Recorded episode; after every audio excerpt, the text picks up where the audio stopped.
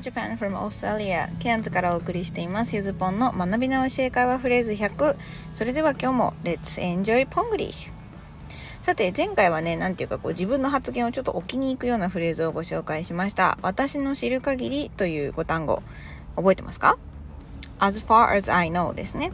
まあ、この far は距離の遠さを表す単語、まあ、how far is it from here とかね、ここからどんぐらい遠いの？なんて言えたりするんですけど、ここでは個人の意見としてっていう、まあ、ニュアンス、まあ、私の知ってる範囲ではでしたね。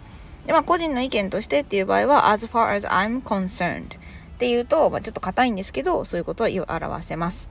で、後半はこの as as 言及を使った表現をそのまま3単語の接続詞として使えるよっていう、まあ、ちょっと応用力のね、つくような話もさせてもらいました。さあ、そしてえ今回はですね、相手のことで自分が喜んでるっていうのをめちゃくちゃシンプルに言える表現をご紹介します。私も英会話なんかでね、もう外で喋っててね、これを言われるとすごく嬉しくなります。Today's phrase I'm happy for you よかったね I'm happy for you まあこれ直訳はね、日本語訳よりもかなりインパクトが強いかなと思います。だってあなたのことで私は幸せですって感じなんでね。で、この for は結構原因とか理由を表すのに使われたりするので、もう私が嬉しい理由はあなただよって言ってるわけです。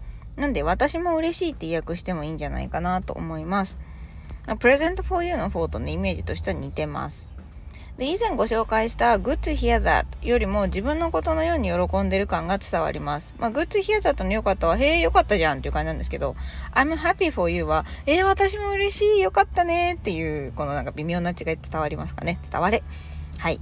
で、えー、今回のフレーズは、まあ、ぶっちゃけあんまり解説はないのでですね、今日はいろんなハッピーな例文を読んで、皆さんにもハッピーになってもらおうと思います。じゃあ例いきますね。Listen, I decided to study English finally. Oh, I'm happy for you. Let's enjoy English together. えー、まあ、英語の勉強することにしてよ。ようやく決めたと。いいじゃん、一緒に楽しもうね。とかね。このまあ B さんはきっともうすでに英語勉強してるんでしょう。あとは、I'm gonna live my, by myself in April. Oh, I'm happy for you. You must like it. 4月から一人暮らしするんだ。え、よかったね。きっと気に入ると思うよ。まあ、これもね、ご紹介したフレーズです。それから、I'm gonna get married. Wow! I'm so happy for you. はい、結婚することになったよ。うわ、本当におめでとうとかね。この3個目の場面であれば、congratulations, おめでとうの代わりにも使えるんじゃないかなと思います。この表現はね、あんまり変な含みを持っちゃうようなことも見かけないですし、純粋に相手に起こった出来事を喜ぶ表現として使えます。ぜひガンガン使ってお互いにいい気持ちになっちゃってくださいね。さて、えー、ここからプラスアルファなんですけども、今日はね、すみません？と題して、まあ、ハッピーと同じぐらいの認知度の sorry について解説します。まあ、I'm sorry。まあね、皆さん意味当然ご存知だと思うんですけど、大体ね、意味で言うと、すみませんとかごめんなさいとかこんな感じですよね。ただ、やっぱりこう、言語が違うっていうのは、うんとね、完全大訳というか、一つの単語、英単語に対して、一つの日本語訳がバッチリハマってるってことはですね、基本的にないんですね。ちょっとずれてるんです。で、まあ、例えで言うと、こう、日本にとって虹って言ったら七色なんですけど、あの、結構こう、ヨーロッパとか欧米系の国は6色が主流だったりとか、国によっては5色、4色なんてのもあるんですね。で、じゃあ、それぞれの国で見える虹が、その違う虹なのか、なんていうか、同じ虹ではないのかっていうと、別に見えてるものは一緒なんですけど、区切り目が違うから、一色なかったりとか、まあ、逆に日本は多かったりとかするんですね。なんで、物としては一緒なんだけど、それを切り取る切り分け方が違うっていうのが、まあ、言語の違いでもあるので、この今回もですね、この I'm sorry はですね、日本語のカバー範囲と若干ずれてるところがあるんですね。例えばこんな感じ。My mother passed away last year. Oh, I'm so sorry. はい、これね、pass away ってちょっとあの、なんだ、亡くなるっていうね、あの死んじゃう表現のダイレクトじゃない版なんですけど、母が亡くなったんだ去年と。ごめんなさいね、センシティブな話題で。に対して、Oh, I'm so sorry.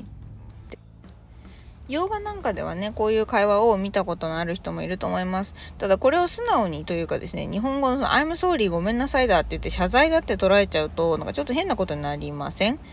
だって、ごめんなさいっていうのここではあんまりまあ、日本語のごめんなさいでもあるんですけど、えっと、謝罪ではないですよね。その時のごめんなさい。なんていうか。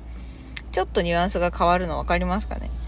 日本だとごめんなさい、そんなこと聞いちゃってとかのごめんなさいになるんだけど、ただ、なんだろう、一番こう、ごめんとか、申し訳ございませんで、ニュアンスで伝わってくる謝罪でいくと、なんかこの A さんのお母様の亡くなった理由に B さんが関係してるみたいになっちゃうような気がするのかなと思うんですけど、まあ、I'm sorry イコールごめん。まあ、間違ってないんですけど、sorry の感情をもう少し広げておいてもらえると、まあ、びっくりしないのかなと思うんですね。